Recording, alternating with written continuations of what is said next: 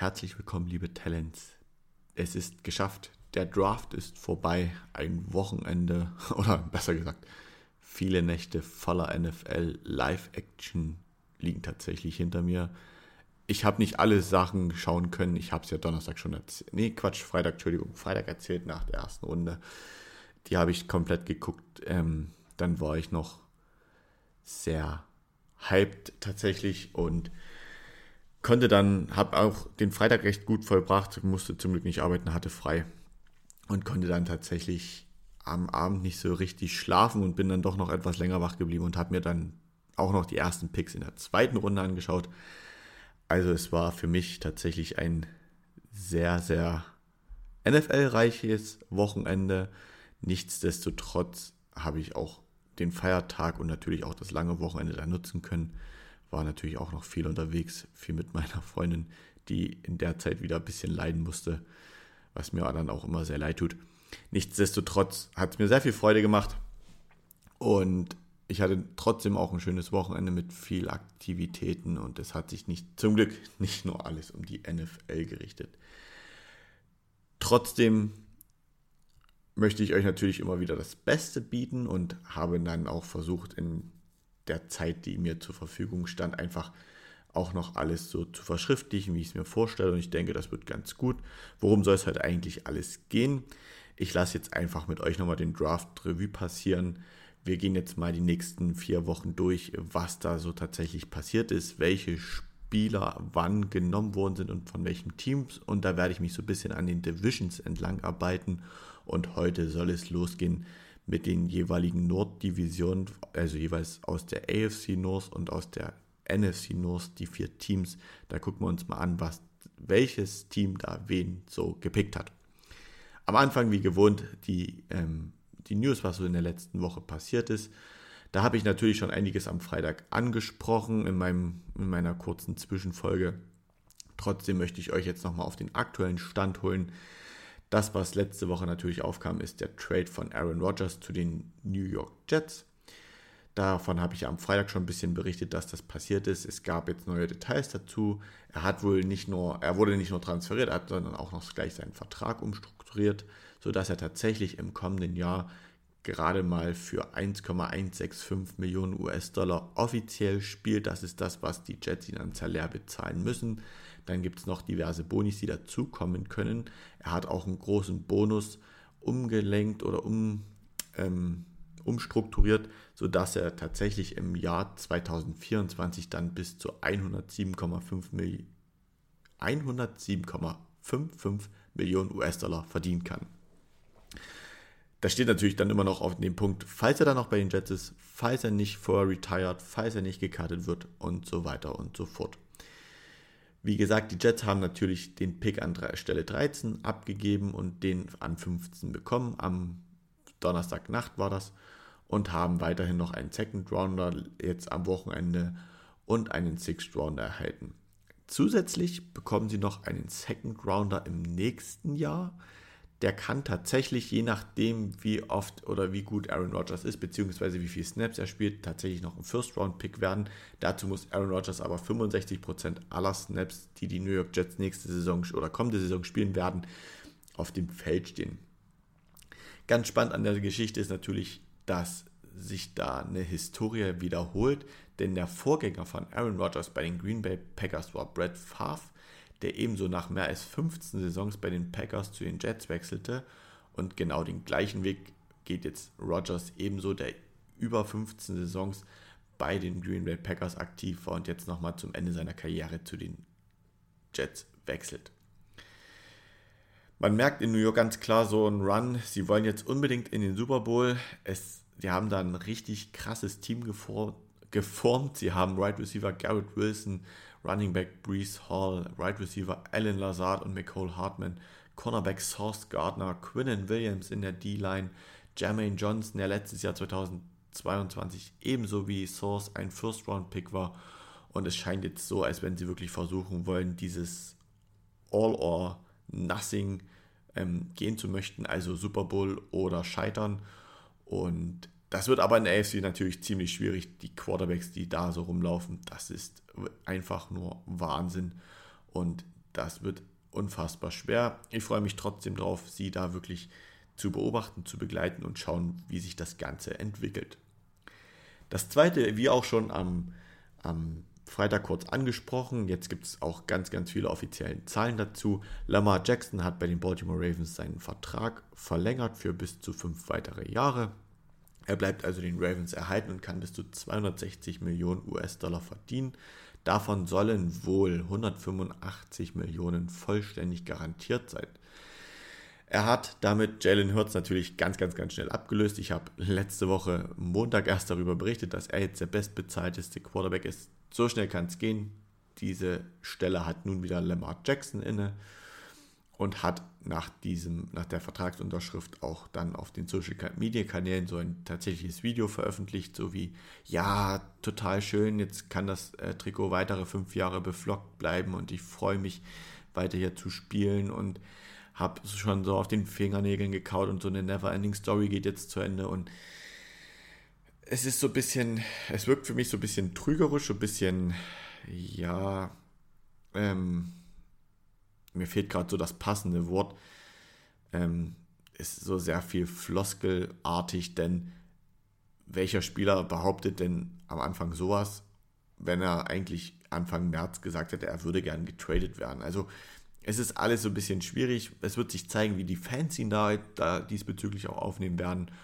Und es kann tatsächlich sein, dass er da sehr, sehr, sehr viel Gegenwind von den Fans her in Baltimore bekommen könnte. Ich denke aber mit dem Receiving Core, wie die, das er jetzt zur Verfügung hat, sollte und seine Leistung, die er in der Stand ist zu verbringen, kann das natürlich sein, dass das auch ganz, ganz schnell wieder alles verflogen ist. Dieser Vertrag setzt natürlich gerade auch nochmal im Zusammenhang mit dem von Jalen Hurts weiterhin neue Maßstäbe, was so diese Vertrags- Situation angeht, also auch die Masse an Geld, die die Quarterbacks mittlerweile bekommen. Und ich denke, Lamar Jackson wird jetzt vielleicht ein paar Monate der bestbezahlte Quarterback oder bestbezahlte Spieler der Liga bleiben. Nichtsdestotrotz sehe ich da auch ganz klar in naher Zukunft die nächsten Quarterbacks, die da nochmal weit drüber hinaus schießen werden.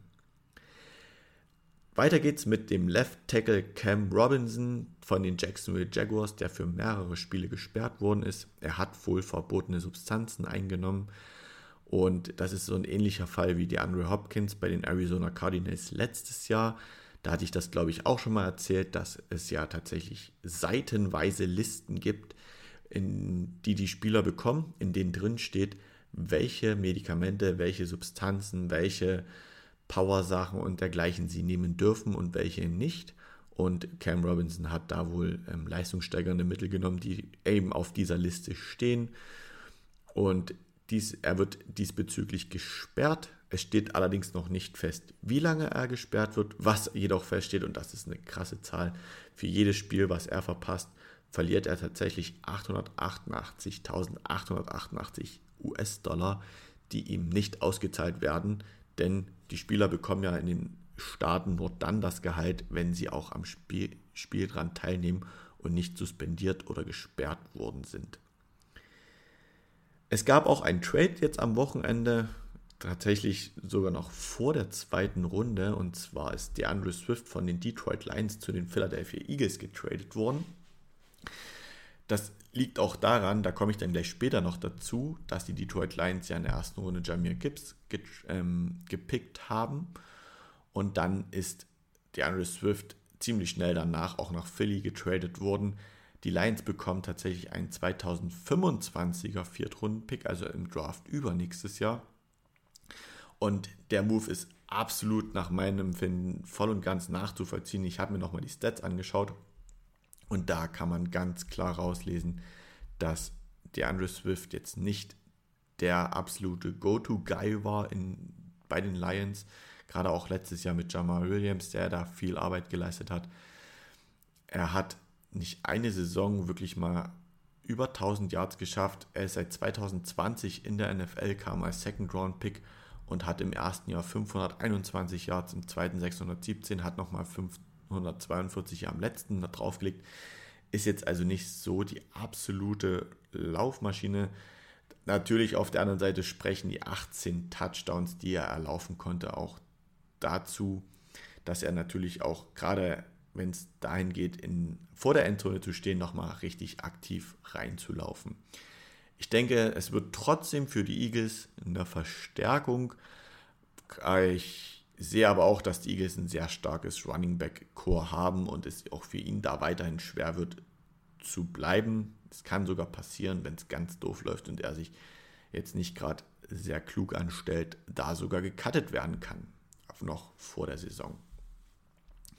Soweit zu den allgemeinen News. Ich habe noch ein paar ähm, Nachwehen von dem NFL-Draft jetzt am Wochenende. Da habe ich mir auch noch so zwei Sachen rausgenommen, die mich wirklich geflasht haben, die mich überrascht haben. Und der erste ist, dass für mich tatsächlich die Arizona Cardinals so ich würde tatsächlich schon von einem Gewinn des Drafts sprechen können, denn sie treiben ganz, ganz stark ihren Rebuild voran und haben auch durch viele, viele Trades in diesem Jahr schon jetzt elf Picks im Jahr 2024 im Draft. Also dürfen, können bis zu elf Spieler nächstes Jahr jetzt schon auswählen und haben davon zwei in der ersten Runde, einen in der zweiten Runde und sogar schon noch drei in der dritten Runde. Wenn man bedenkt, dass da Butter Baker, der Safety und der Wide Receiver, die Andrew Hopkins, noch vor Ort sind und äh, unter Vertrag stehen, die ja auch beide getradet werden wollen, kann es sogar sein, dass da noch ein paar mehr Picks dazukommen, dass man da vielleicht, je nachdem, sogar bei 12, 13 Picks rauskommt für das Jahr 2024. Wo ich, wobei ich mir allerdings vorstellen könnte, dass das schon fast zu viel wird, dass man da sagt, okay, dann gebt uns lieber 2025 ein Pick da könnten sie vielleicht sogar noch mehr Draft Capital auch in den nächsten Jahren bekommen. Und zu guter Letzt, ich habe es tatsächlich geschafft. Samstagabend, Samstagnacht war das, muss man ganz ehrlich sein, äh, habe ich mir dann auch den letzten Spieler, den Mr. Irrelevant, angeschaut, den die Los Angeles Rams dieses Jahr gezogen haben. Es war diesmal nicht ganz so spät. Ich war auch irgendwie wie beide Abende tatsächlich einfach lange wach. Und dann wurde zum Schluss eine nette Statistik eingeblendet, die, denn Alabama und Georgia haben tatsächlich die meisten Spieler in dem diesjährigen Draft an ein Team gebracht. Sie haben jeweils zehn Spieler ähm, in ein NFL-Team unterbringen können. Also da hat Alabama und Georgia jetzt nur bedingt aktiv dran teilgenommen, aber sie haben die Spieler trainiert, sie haben die Spieler ähm, gescoutet und entwickelt. Und das zeigt ganz klar, Alabama und Georgia sind so die absoluten Colleges, schon auch die letzten Jahre, wo wirklich sehr, sehr gute Spieler hervorkommen, die dann auch recht oft im Draft gepickt werden. Michigan und die TCU sind tatsächlich die zweitplatziert mit jeweils acht Spielern. Soweit zu den News. Ich versuche das heute auch gar nicht so lange zu halten, weil der Draft hat letzte Woche einfach, finde ich, so viel das Thema beherrscht, dass ich da vielleicht auch wirklich viele News verpasst habe, aber ich denke euch jetzt einfach so nochmal die wichtigsten präsentiert habe. Und da ich jetzt schon beim Thema Draft bin, lasst, uns, lasst mich einfach einsteigen. Lasst uns zurückschauen, wie der Draft bis jetzt so gelaufen ist. Ich nehme es aber vorneweg. Ich möchte jetzt nicht drüber diskutieren, wer hat wirklich den Draft mit welcher Note abgeschlossen war das gut, dass ein Spieler gepickt worden ist? Ist jemand zu tief gefallen, zu hoch gerutscht? Ich werde sowas natürlich mit einbauen, wo ich denke, es könnte passieren. Nichtsdestotrotz sitzen da wirkliche Ex zumeist Experten in den Teams, die ganz bewusst sich für Spieler oder gegen Spieler entscheiden. Deshalb kann es einfach sein, dass Spieler manchmal auch sehr, sehr, sehr spät ausgewählt werden, obwohl sie vielleicht besser von den Medienexperten eingeschätzt worden sind oder vielleicht auch besser von anderen NFL-Experten eingeschätzt worden sind, die dann aber nicht so dieses, diesen Insight zu den jeweiligen Teams, Teams haben. Ich habe einfach nochmal so geschaut, welche Need hatten so tatsächlich die Teams und kann dann zum Schluss immer sagen, welche Positionen sie wirklich versucht haben zu füllen und welche noch offen sind. Und anfangen möchte ich in der NFC North und da spielen die Chicago Bears, die Detroit Lions, die Green Bay Packers und die Minnesota Vikings. Und die Chicago Bears haben sich in der ersten Runde Daniel Wright, in der zweiten Runde Gavin Dexter Senior, das ist ein Defensive Tackle. Dann haben sie noch Tyreek Stevenson, Cornerback in der zweiten Runde. In der dritten Runde kam Zach Pickens, Defensive Tackle. Und später dann noch in der vierten Runde Roshan Johnson und Tyler Scott, jeweils Running Back und Right Receiver. In der fünften tatsächlich Noah Sewell, das ist der Bruder von Penay Sewell, der vor, jetzt musste ich schwindeln, zwei Jahren tatsächlich als First-Round-Pick, als Offensive Tackle zu den Detroit Lions gegangen ist. Dann haben sie Terrell Smith, den Cornerback, Travis Bell, Defensive Tackle und Kendall Williams, Defense Back, tatsächlich dann einfach in den späteren Runden geholt. Als Erstrunden-Pick Donald Wright, also Offensive Tackle, finde ich sehr, sehr gut. Habe ich ja Freitag schon erzählt. Hat am College oft als Right Tackle gespielt und er soll einfach Justin Fields mehr Schutz bieten, damit er mehr passen kann und weniger einfach um sein Leben rennen muss. In der zweiten Runde haben sie auch nochmal ein Need gestopft, denn so die Needs der Bears waren definitiv Defense Line, Cornerback, Offensive Line, Offensive Tackle, Center und Edge mit dem Defensive Tackle Gavin Dexter. Denn die Bears waren in den letzten, im letzten Jahr Platz 31 in der Run Defense und Platz 32, 32 in der Scoring Defense. Also die haben die meisten Punkte zugelassen und sobald Spieler oder Teams gegen die Bears gerannt sind, haben sie natürlich richtig Probleme bekommen. Dazu kam mit 20-6 einfach auch die schlechteste Defense der Liga.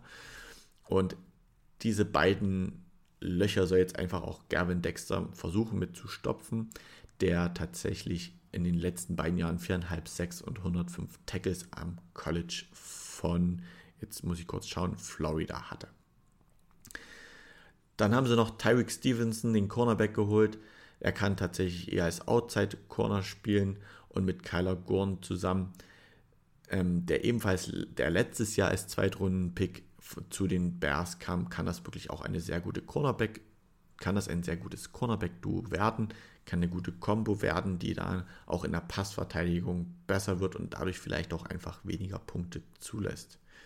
Dann haben sie sich noch einen Running Back geholt mit Roshan Johnson, hat tatsächlich im College im Schnitt 6 Yards per Attempt erzielt. Und das hat allerdings nichts zu sagen an in der NFL. Der Step zur NFL ist meist nochmal ein sehr großer Schritt.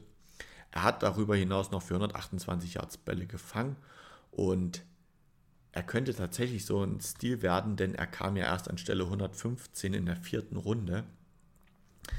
Da Justin Fields dann nicht mehr so viel laufen müsste und er auch einfach ähm, ein bisschen mehr zum Workhorse werden könnte. Dann haben sie sich noch einen zweiten Cornerback geholt, denn den ich so ein bisschen als Stil sehe. Ich habe mal geschaut, ESPN hat ihn tatsächlich so im Overall-Rate, also die haben so alle College-Talente genommen und mal versucht durchzuranken, wer an welcher Position ist. Und Terrell Smith wurde von ESPN so an Position 96 gerankt und er ist erst an Stelle 165 vom Board gegangen. Das könnte tatsächlich so ein absoluter Stil werden. Weiter geht es mit den Detroit Lions, die auch acht Spieler sich dieses Jahr ausgesucht haben. Und der erste war tatsächlich Jamie Gibbs, den habe ich ja gerade schon erwähnt. Für mich sehr überraschend, sehr zeitig in der ersten Runde, kurz nach B. John Robinson der allerdings zu dem Zeitpunkt schon weg war. Deswegen lässt sich das halt wirklich auch erklären. Ich denke, die Lions hatten einfach Angst, oh Gott, BJ Robinson ging an 8 zu den Atlanta Falcons. Wir sind jetzt an 12 und an 18 dran. Wir wissen, es könnte vielleicht zu zeitig sein, aber danach wären wir erst wieder in Runde 2 dran, an Position 34. Das könnte zu spät sein, Jamir Gibbs zu holen und sie haben sich auch riesig drüber gefreut, ihn zu holen. Deswegen denke ich, es war ein ganz klarer ähm, ganz klare Hoffnung, diesen Spieler zu bekommen. Und deswegen haben sie ihn auch gleich als zweiten Running Back gepickt. Gerade auch durch den Abgang von DeAndre Swift geben sie ihm wirklich, wirklich jetzt auch eine große Wichtigkeit, denn auch Jamal Williams ist ja weg. Und das macht die ganze Offense in, in Detroit auch nochmal sehr, wie soll ich sagen, sehr unausrechenbarer. denn gerade mit der Kombo mit Amon St. Brown könnte es die Defense vor große Schwierigkeiten stellen, denn wenn beide auf dem Feld sind, also Gibbs und St. Brown, kann es sein, dass man mit dieser, ähm, jetzt muss ich kurz überlegen, manchmal fehlen mir tatsächlich einfach die Fachbegriffe für das American Football, ähm, Play-Action-Pass, also ob man den Lauf antäuscht oder doch den Pass bringt oder den Ball übergibt zum Running Back und der den Lauf macht und der Right Receiver einfach nur ähm, stumpf seine Route läuft, ohne dass er den Ball je bekommen wird. Das stellt natürlich gerade auch die Safeties, die Linebanker und auch die gegnerischen Defense-Koordinator vor mehr Herausforderung, mehr Schwierigkeit, da wirklich auch die richtige Antwort auf das Play-Design der Lions zu finden. Dann haben sie sich an Position 18 Jack Campbell geholt, den Linebanker von Iowa.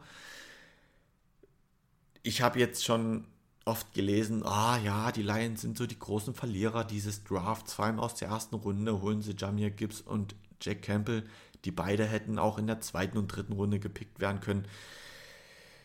Dem stelle ich mich entschieden dagegen und sage, ob das gute Picks waren, sehen wir tatsächlich erst in frühestens zwei Jahren, ob das gerechtfertigte, gerechtfertigte Picks waren oder nicht, oder ob es Picks waren, die sich wirklich ausgezahlt haben. Das lässt sich jetzt schwer beurteilen. Natürlich gab es definitiv Spieler, die vielleicht von ihrem Talent her in, hätten einen größeren Impact bringen können, aber das hatten wir ja noch nie gesehen, ob sie wirklich einen großen Impact haben können. Das ist ja immer nur das Game Tape von, vom College und College und NFL ist tatsächlich einfach nochmal ein Schritt, denn in der NFL spielen halt einfach die Top-Athleten. Also ja, auf jeder Position. Da gibt es kein wir gegen einen O-Liner, der vielleicht eigentlich nur äh, in der NFL später als Backup vom Backup da ist, sondern da wird gegen einen O-Liner gespielt, der selbst am College schon absoluter ähm, Top-Prospect war. Und das ist halt, das ist halt so dieser Unterschied. Auch die, die Duelle Wide Receiver gegen Cornerback. Am College kann es als Wide Receiver sein, man hat mal einen Cornerback gegen sich spielen. Die sind vom Talent her einfach nicht so gut. Aber in der NFL ist es ganz klar so, dass jeder Cornerback, der da steht, es verdient hat, da zu stehen und meist auch ein sehr, sehr großes Talent hat und auch ähm, die Berechtigung hat, ähm, den Wide Receiver zu decken. Deswegen ist es da sehr schwer jetzt zu sagen, die Lions sind so die großen Verlierer. Das, ich freue mich eher darauf, die beiden Spieler euch dann in der Season mal zu präsentieren, wenn ich mal ein Spiel von denen verfolge und dann können wir darüber, kann ich darüber diskutieren oder können wir darüber diskutieren, war es jetzt wirklich ein schlechter Pick oder war es ein guter Pick. Nichtsdestotrotz, Jack Campbell ähm, ist auch nach meinem Empfinden zu zeitig, aber auch die Lions haben da einfach ihre Hausaufgaben, gehe ich davon aus, gemacht und haben ihn gepickt. Sie hatten bestimmt auch Sorge, dass sie beide Spieler nicht mehr in der zweiten Runde bekommen, wenn sie dran sind. Deswegen haben sie es gemacht und das ist auch gut so. Denn auch Jack Campbell ähm, gilt, jetzt war ich gerade auf der falschen Seite, es tut mir leid, gilt trotzdem als sehr, sehr guter Tackle, Tackler. Er ist sehr aggressiv und kann auch gerade die kurzen Zonen sehr, sehr gut verteidigen und war auch ganz, ganz oft tatsächlich, was ich so auf dem Highlight-Tape gesehen habe, auch im Backfield zu finden beim Quarterback oder als für einen Tackle for Loss. Also kann auch das Spiel da gut lesen. Dann haben sie sich noch Sam Laporte, den Titan geholt. Der ging in der zweiten Runde tatsächlich erst als zweiter Titan überhaupt vom Board. Noch vor Michael Mayer und nach Dalton Kincaid. Das war für mich so ein bisschen überraschend, dass Sam Laporta der zweite Titan wird. Wobei ich ja eigentlich so ein bisschen der Fan von Michael Mayer bin. Er hat für 657 Yards Bälle gefangen und einen Touchdown erzielt letzte Saison und ist natürlich auch ein sehr guter Ersatz für den letzte Saison abgegangenen oder getradeten TJ Hawkinson. Also sie haben sich da einfach verjüngt, haben da einfach nochmal Talent reingebracht auf einer Position, wo sie klar ein Need haben. Für mich ein klarer Stil in, jetzt muss ich gucken, in der zweiten Runde an Position 45, der Safety Brian Branch denn von seinem Talent her und von seinen Einschätzungen her ist er ganz, ganz oft auch für die erste Runde gepickt worden und da gab es diverse Teams, die wirklich ein Need hatten auf der Safety-Position. Alle haben aber von Brian Branch abgesehen, haben erstmal ihn ähm, sein lassen, Das kann natürlich auch bedeuten, dass der Spieler an sich jetzt vielleicht in den Interviews oder dergleichen eher negativ aufgefallen ist oder die Coaches da Sachen gesehen haben, weshalb sie nicht gepickt haben. So von meinen Einschätzungen her, was ich bis jetzt gesehen habe, auch von den Statistiken, ist das für mich ein klarer Stil, denn er könnte sich tatsächlich auch einfach zum First-Round-Talent, ähm, was heißt entwickeln, er könnte halt einfach ein First-Round-Talent sein, was in der zweiten Runde noch spät auf dem Roster war. Und sie haben sich tatsächlich noch Hendon Hooker, den Quarterback, sogar in der dritten Runde erst geholt. Und da gibt man ganz klar auch Jared Goff das Signal, wir haben ein Backup für dich, das ist nicht schlimm, wenn du dich verletzt, mach dein Spiel, bist sehr wichtig für uns. Aber wenn du ausfällst, haben wir da jemanden hinter dir sitzen, der viel Erfahrung hat. Und des Weiteren ist es auch sehr weitsichtig gedacht, denn Jared Goff hat halt einfach auch nur noch ein Jahr Vertrag bei den Lions. Man ist, wird da anfangen, jetzt in Verhandlungen zu gehen. Und sollten die sich, sollten die scheitern oder Goff sich wirklich schwerer verletzen, dann sitzt da halt einfach im Team ein Quarterback, der jetzt noch ein Stück weit von Goff lernen kann und dann, wenn es drauf ankommt, einfach ähm, das, den Ball übernimmt und das Team führen kann. Er hat schließlich auch fünf Jahre am College gespielt, ist 25 Jahre alt und wenn man es vergleichen könnte, würde ich mal sein, sagen, das ist äh, wie der Quarterback, der letztes Jahr zu den 49ers als Mr. Irrelevant ging. Und mir fehlt tatsächlich gerade einfach der Name. Da muss ich jetzt wirklich nochmal nachschauen. Das ist äh, Brock Purdy. Mensch, endlich. Brock Purdy, so vom, von der Einschätzung her könnte es sein, dass er sich so in diese Richtung entwickelt. Solider, ruhiger Quarterback, der aus der Pocket raus kann und trotzdem den Ball noch ordentlich anbringt, weil er solche Situationen halt einfach schon tausendmal gehabt hat.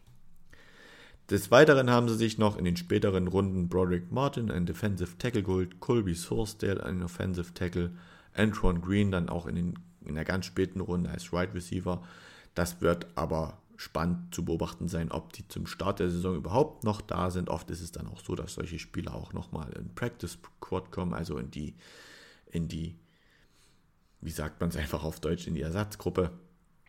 Und von dort können sie jederzeit von anderen Teams getradet oder ge geholt werden. Weiter geht's mit den Green Bay Packers. Die haben in der ersten Runde sich Lucas Van Ness geholt. Der Edge Rusher hat am College tatsächlich 14 Sacks abgeliefert. Er kann mit dem Linebanker Rashawn Gary eine sehr, sehr gute Combo bilden und ist dazu noch sehr flexibel an der Defense Line einsetzbar, denn er hat nur 50% seiner Snaps wirklich als Defensive End gespielt und immer 39% seiner Snaps als Defensive Tackle. Und das zeigt halt einfach die Flexibilität, die man sich damit Van Ness reingeholt hat und ganz klar, dass man Druck auf den gegnerischen Quarterback ausrichten möchte. In der zweiten Runde, das war dann so absolute Titan-Runde, kam Luke Musgrave, der Titan von Oregon State. Und da haben sie, die Packers bleiben sich irgendwie treu. Sie holen sich in der ersten Runde keinen Wide Receiver, das haben sie zu Aaron Rodgers schon nicht gemacht. Das machen sie jetzt für ähm, Jordan Love nicht. Aber in der zweiten Runde haben sie sich jetzt einen Titan geholt, denn da hatten sie wirklich auch ein klares Need. Und Musgrave kann sehr gut fangen, hat aber auch sehr gute, ähm, sehr viel Potenzial in der O-Line zu spielen. Und das einzige Problem, was er so ein bisschen hat, ist, dass er aus einer Knieverletzung rauskommt, wegen der er tatsächlich einfach die ganze letzte Saison ausfiel. Und das könnte so eine Schwierigkeit werden. Dann haben sich weiterhin in der zweiten Runde noch Jane Reed geholt, ein Right Receiver von Michigan State.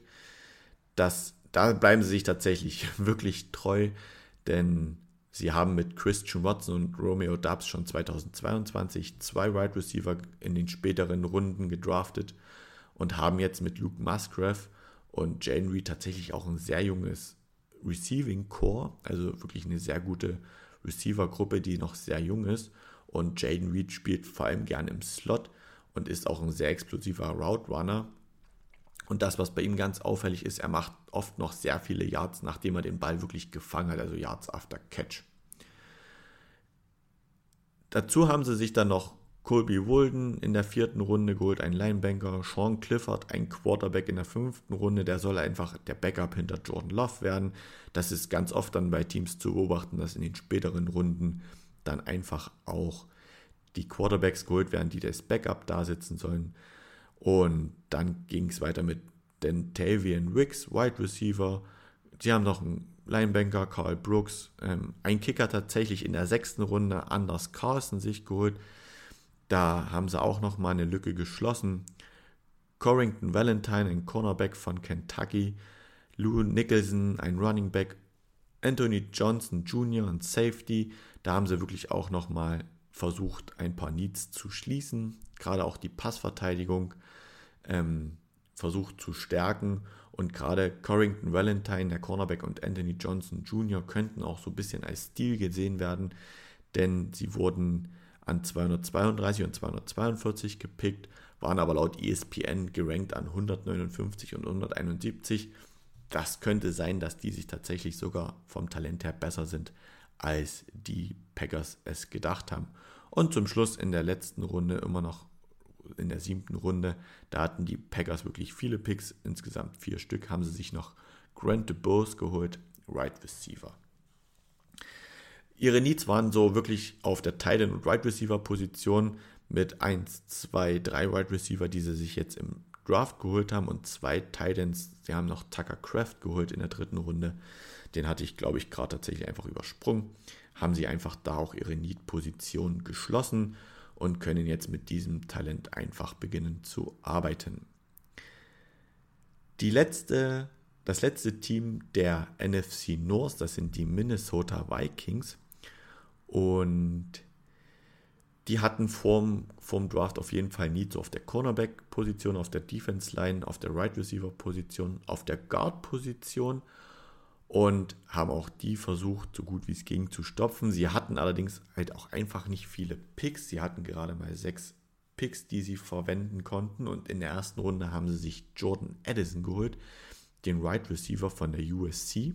Jetzt werden bei den Vikings, das fand ich gestern schon ziemlich witzig, als ich mich vorbereitet habe, kommen ganz viele Abkürzungen, was die Colleges betrifft.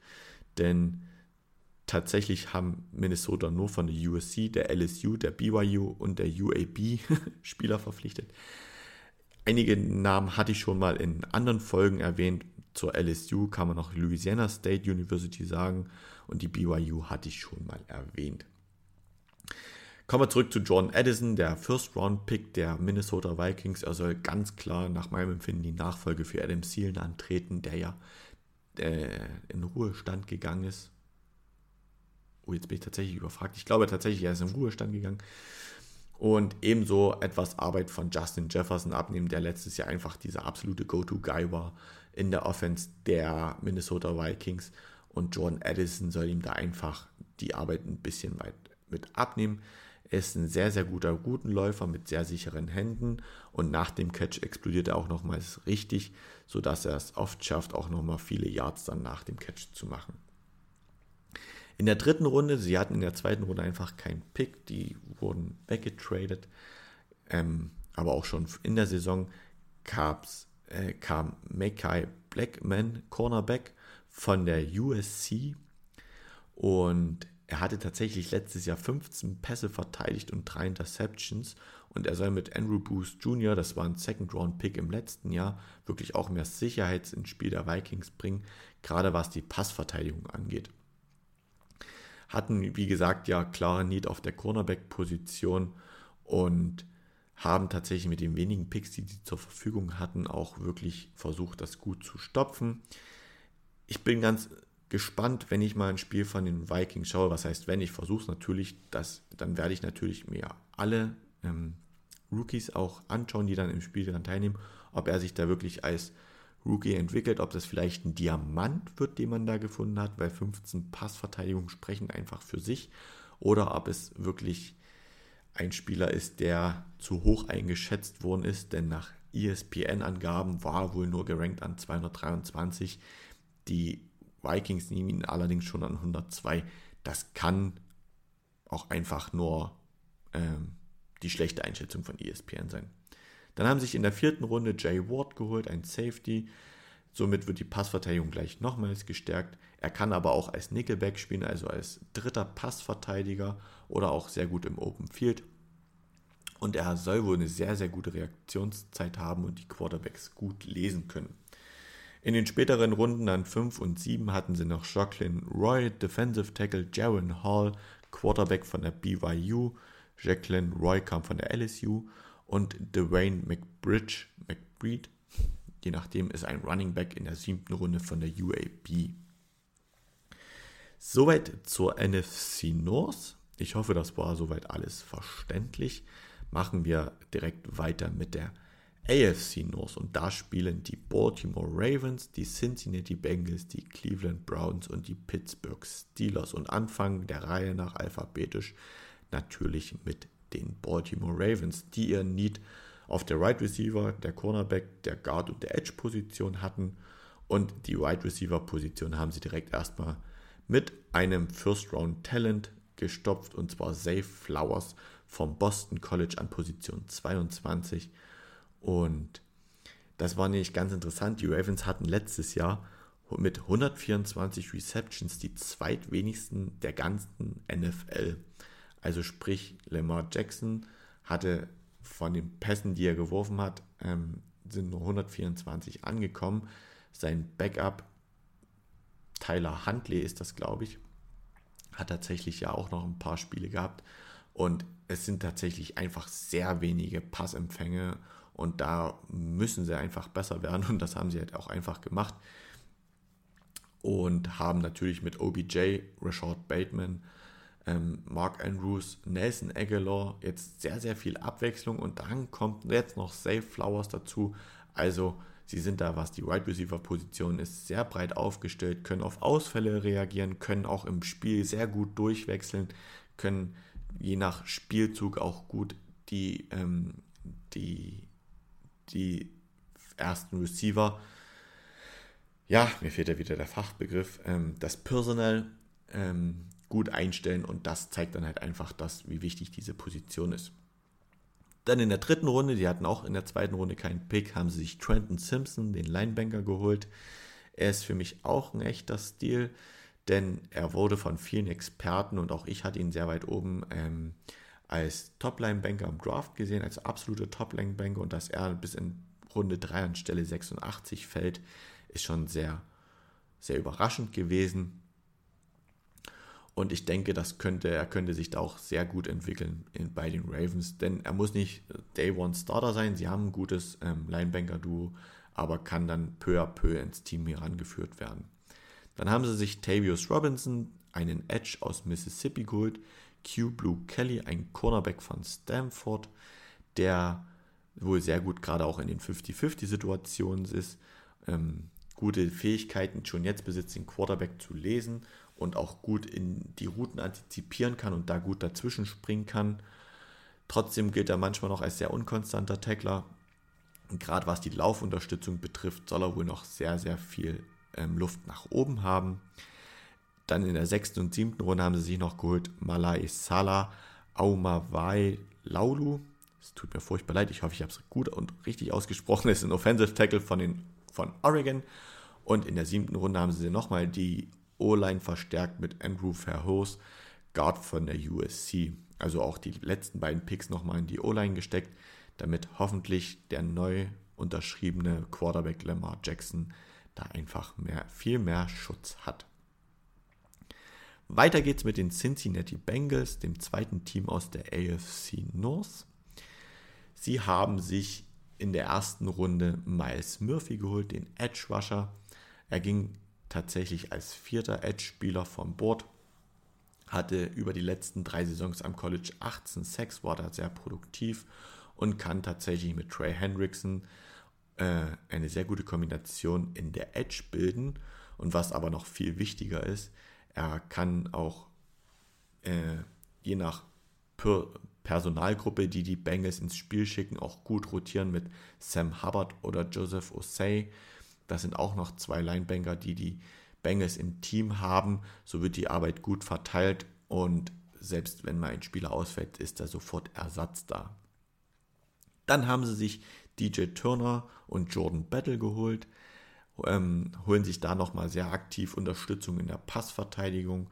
Turner war tatsächlich sogar der schnellste Cornerback im, oder sogar der schnellste Spieler im Combine mit einer 4-2-6 im 40-Yard-Dash gewesen, also 4,26 Sekunden. Und das ist nur 0,03 Sekunden langsamer als der jeweils schnellste Spieler bei einem Combine.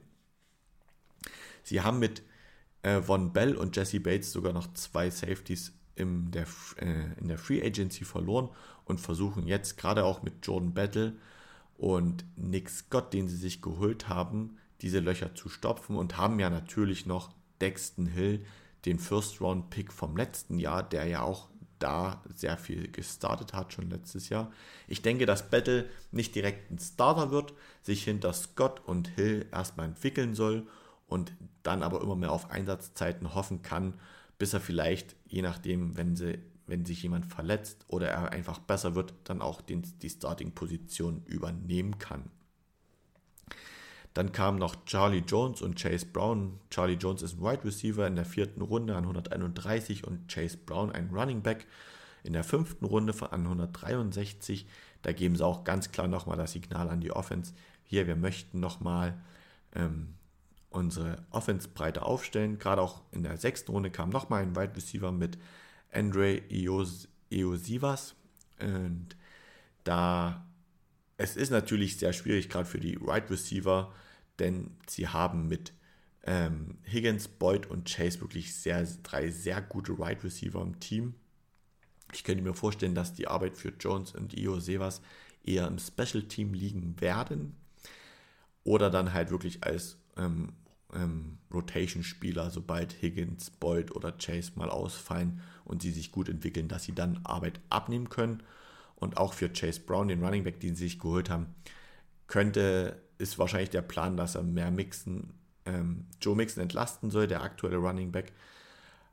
Das wird allerdings sehr schwierig, weil Mixon, gerade wenn er eingesetzt wird, was bei den Bengals nicht immer der Fall ist, ähm, kann das schon unfassbar schwierig werden, an ihm überhaupt vorbeizukommen.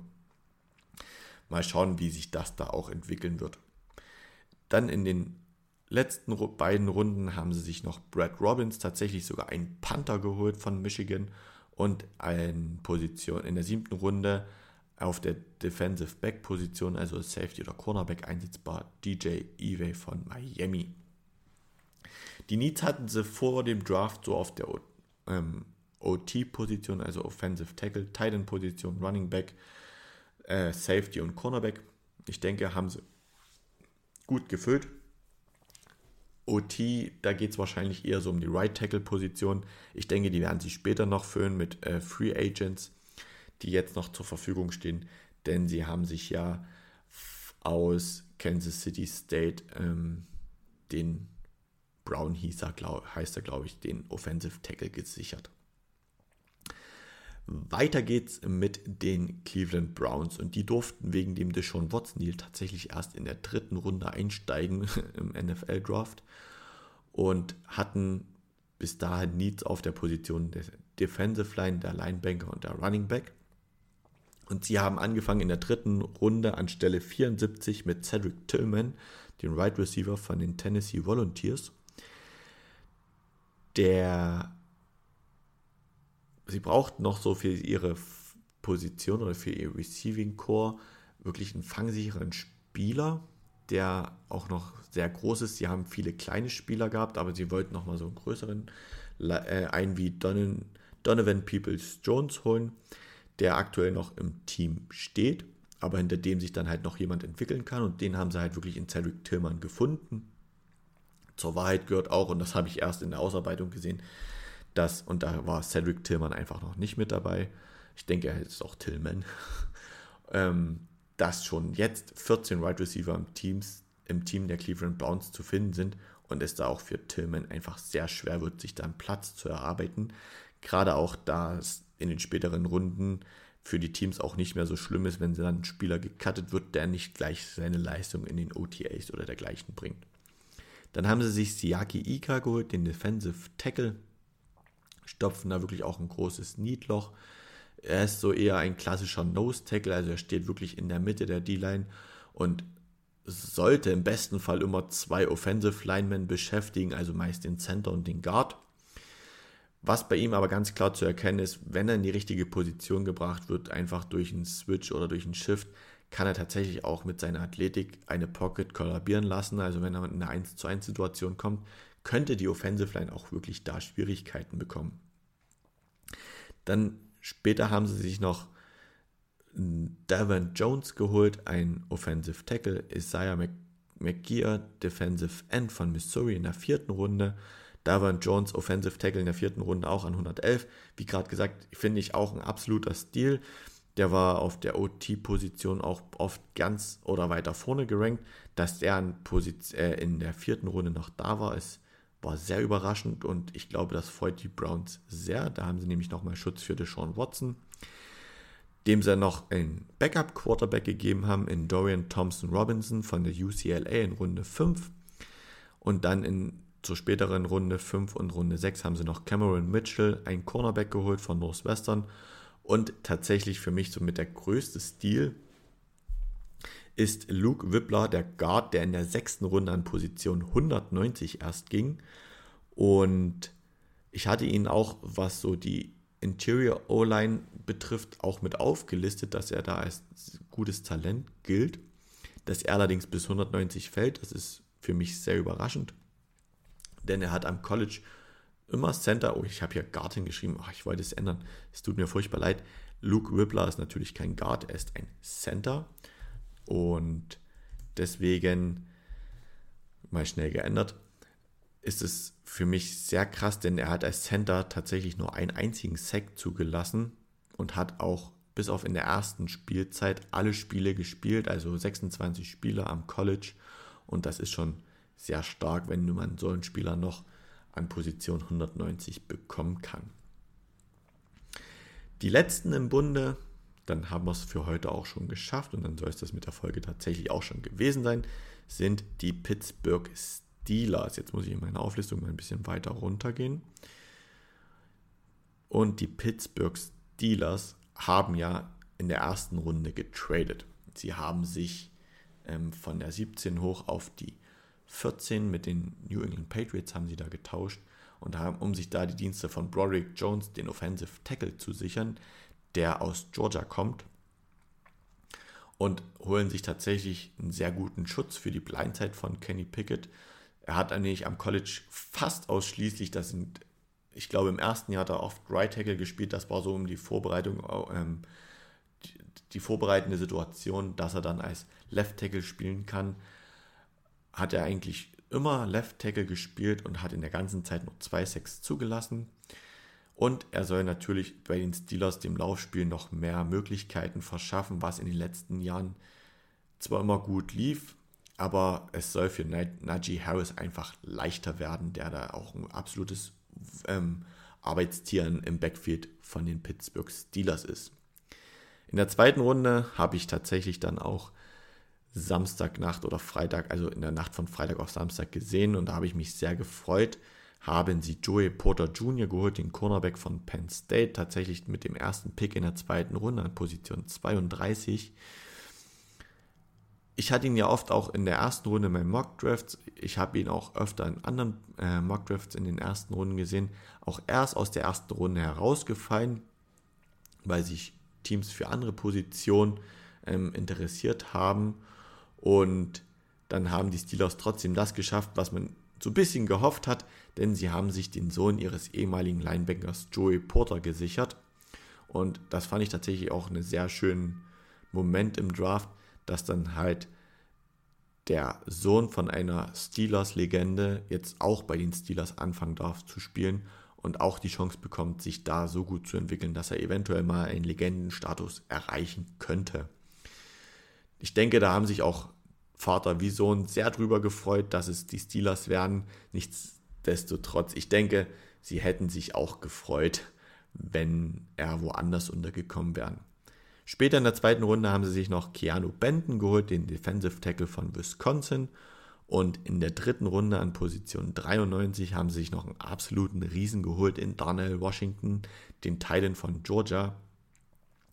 Und ist nach meinem Empfinden auch nochmal sehr tief gefallen, denn am Anfang der zweiten Runde gab es so einen absoluten Lauf auf Titans. Da ging Sam Laporte ja zu den Detroit Lions. Gleich im Anschluss ging Michael Mayer. Da kommen wir dann in den nächsten Folgen noch dazu, zu den Las Vegas Raiders als Titan. Und dass dann der nächste Teil dann doch so weit fällt. Das war ein bisschen überraschend, hätte ich nicht gedacht.